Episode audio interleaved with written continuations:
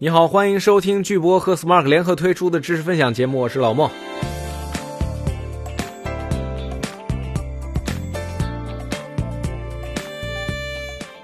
今天又是我们的价值链节目。上期分享的那个房地产的那个价值链呢，啊，听着有点散，也向大家说声抱歉。今天呢，我们着重讲几个关于价值链本身的问题。第一件事儿就是价值链的价值到底是什么？我们上一期呢用房地产作为例子，大概描述了一个价值的概念。其实，价值链在最开始被这个 Michael Porter 迈克尔波特大神发明出来的时候，没有规定什么是价值。他对于那个价值的描述是非常。不能用的，就是今天的咨询顾问也好，企业的战略管理者也好，经理人也好，是不能相信他说的那个价值的。而后来，大家对于这个价值链的进一步的阐释，逐渐发现了一个点，就是主价值链上的活动一定要能产生毛利，才叫做价值。这个呢？其实有一点像马克思经济学说的剩余价值。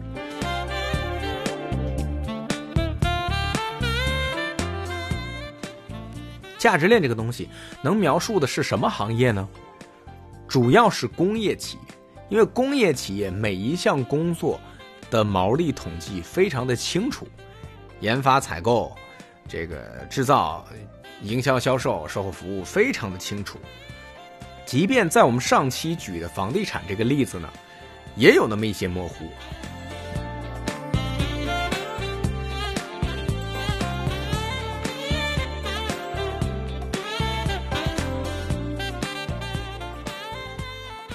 并且呢，实际的商业活动是反奥卡姆剃刀原理的，它就是说反这个如非必要勿增实体。的这样一个原则，就是它经常就增一个实体，动不动一个企业多出个部门，动不动一个企业多出一个部门。如果这个行业集体都在增加一个部门的时候，你会发现，啊，那它真的需要单独作为一个价值模块，单独作为一个职能，被纳入到整个领域、整个 define、整个行业的价值链当中了。这是一个商业领域的共识。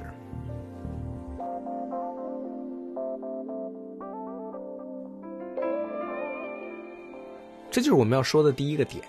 价值其实就是毛利。从一些线，从一些布，从一些工人的工费，变成了一件漂亮的衣服，他们之间的这个差距就是价值。从一个土地，从一些建筑材料，从一些建设工人的这个，从一些建筑工人的工作价值。变成了地上附着物和地下改良物，它们的差值就是价值。那么你会发现，价值链模型并不能描述很多我们耳熟能详的行业，比如广告行业就没有必要用价值链描述，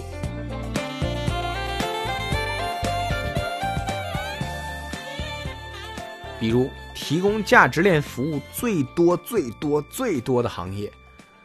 咨询公司和投资银行，也没有什么必要去规划出它的价值链。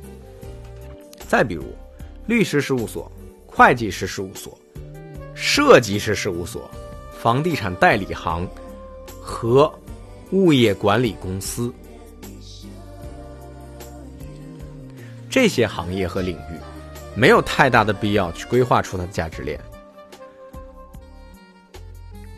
不仅如此，很多行业，你明明可以规划出价值链，当你规划出来的时候，你会发现，嗯，感觉有哪些地方不对。举个例子，基金行业，你明明能把它规划出荣寻头踢腿和木头管腿，但是你会发现。基金行业没有毛利呀，基金行业赚的是投资收益呀。那我获得的价值是什么呢？再比如，互联网行业，我明明能画出产品、技术、运营。但是这些东西和给公司最产生现金流收益和利润收益的业务，好像只是一个关联关系、合作关系。那这个东西能不能叫价值链呢？别急啊，我仔细来为大家解释一下。就是说，这个价值链啊，首先啊，事实上啊，价值链这个东西，最开始并没有规定说它一定要是每一个主要活动都能产生毛利，这是一帮没事干的咨询顾问啊，用培训的方式把它传播开来了，最后大家都会认定价值链说的价值就是毛利。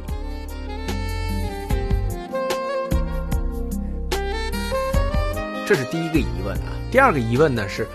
很多行业由于它提供的价值太多太散，你没有办法用价值链去描述它，怎么办？那就不要用价值链了。还记不记得我们第一期节目中提到一个东西叫商业界定？那是一个很好的模型，叫三 C 加 EV，也就是说，customer、cost 和 competitor，客户、对手和成本。同样能让你对自己管理的团队或者公司有很深刻的认识。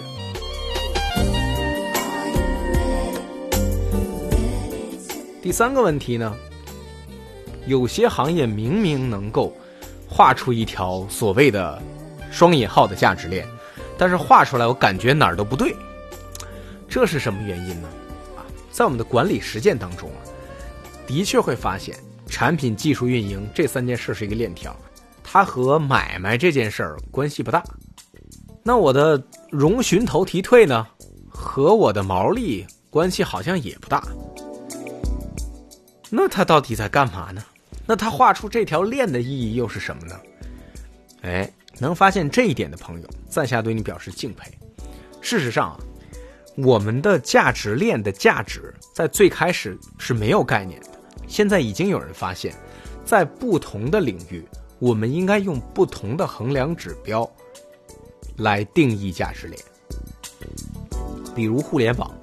最值得作为价值的，事实上是企业的估值，而估值产生的原因，往往由这个流量、用户和 GMV，也就是平台交易量而产生。有一些这个创业领域，比如说这个高科技领域或者硬件领域。还有可能由这个技术前瞻性和制造就绪指数等等一些比较复杂的衡量指标来产生，这些点是新的价值。如果价值链这个模型依然故我，依然一意孤行的话，他还说我就是毛利，那他连目前最热门的互联网行业和创业领域都解释不了。那价值链存在的价值还有什么价值呢？啊，不仅价值链在这种新兴的领域需要证明自己的价值，价值链还需要在经典的投资领域要证明自己的价值。融资、这个项目搜寻和储备、交易流管理、这个管理提升和资本退出，这个价值链，这是基于一个新的价值，就是投资收益而形成的价值链，它和传统的毛利率还是有不一样的。但是我相信，大家只要能读懂主价值链的毛利与每个职能环节的对应，能够理解投资收益和荣寻投提退之间的关系的对应，是不难的。好的，我恭喜您发现了价值链的另一个发展方向。在我们第一期节目里，我们介绍价值链的这个概况的时候，我们说到了，就当时迈克尔波特设计它的时候，其实是。用一个中观的产业的视角，来去解决一个啊很细小的微观的问题，甚至是这个 define 就是比较超微观的问题。但是波特扬名立万之后呢，价值链这个领域啊，逐渐就发展成什么国际价值链啊、产业价值链等等这样一种，他又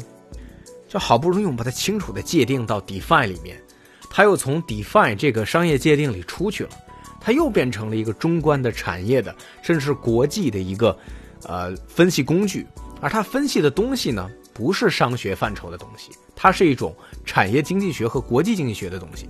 我不知道是不是跟这个波特本身不是一个商学家，他是一个产业经济学家有关，所以引用他论文的这些研究学者呢，往往都是产经或者是这个国际经济学的学者，所以他们最后的研究对象就把它扩展到了国际的价值链那个领域。说实在的，我认为价值链如果是天赋点点到那里面，真的是浪费了价值链的价值。而另一个领域，也就是我们第二期节目和这一期节目里介绍的，从价值链是毛利这件事开始研究，逐渐扩展到价值链也可以是别的价值，比如说可以是 DAU 啊、日活呀、月活呀，也可以是这个 traffic 流量啊，也可以是投资收益啊。它从一个毛利简单的商业最基本的价值，扩展成为了很多元的商业价值。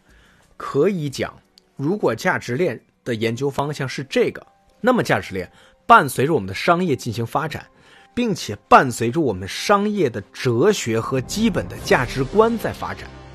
为什么？我们都知道商业是基于买卖，所以产生毛利是核心的要素。主价值链要强，并且辅价值链。就是支援价值链，不要花太多的钱，让我净利也变得多一些。然而，随着商业的发展，商业的概念不止于此，商业逐渐认为一些新的东西也是价值，比如说投资收益，比如说社会效益。有很多公司是不挣钱的，在中国有这个国企啊，在国外有特许经营企业，在法国还有。保留着合作社的传统，有很多实体本身是不给股东挣钱的，但它依然存在了很久。它获得的价值难道就不是价值了吗？也是价值。不仅如此，在科技蓬勃发展的今天，互联网行业用一种这个增加估值的方式，让那些创业者去烧钱，在烧钱的过程中，给我们这个社会。给我们的这个商业领域创造新的边界啊！虽然有很多人认为互联网的出现就是这个人类史上的一个灾难啊，但是其他的科技呢，那不意味着所有的公司研发东西都是灾难。像是这个查理芒格喜欢的收银机，像是苹果重新发明的这个 Reinvent 的这个鼠标，像是苹果重新研发的多点触控，像是苹果重新研发的智能手机，这些产品。如果这个公司没有足够的财务实力，但是他的人又足够的聪明，难道他们不值得获得财富吗？他们是值得获得财富的，价值链也值得为他们进行改造。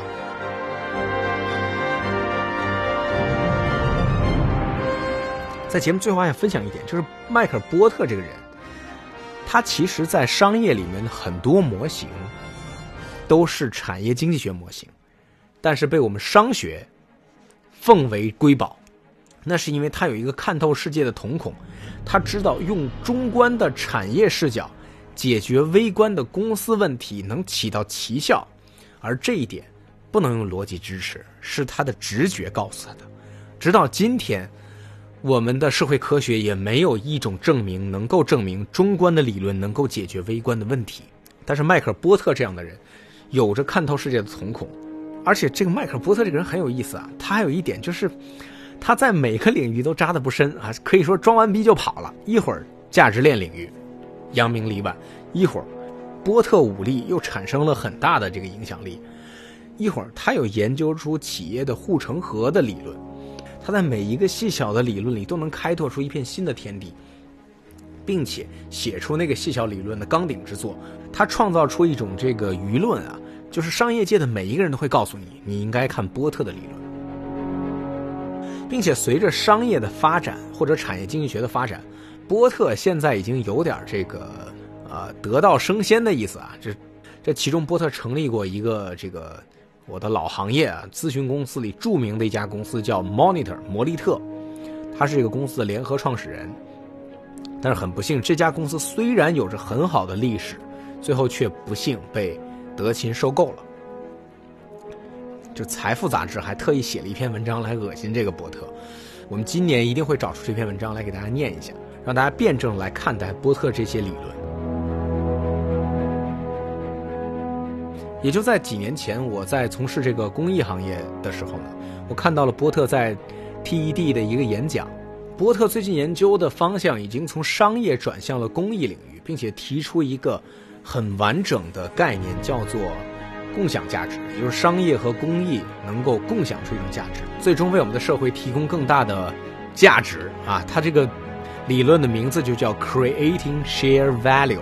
和 Value Chain 价值链的 Value 是同一个词。那么与之相对应。我们商业界常使用的这些工具，像是价值链啊、价值树啊的这些价值，是否应该跟着社会的大潮，也同样改一改呢？希望你会跟我们一起思考。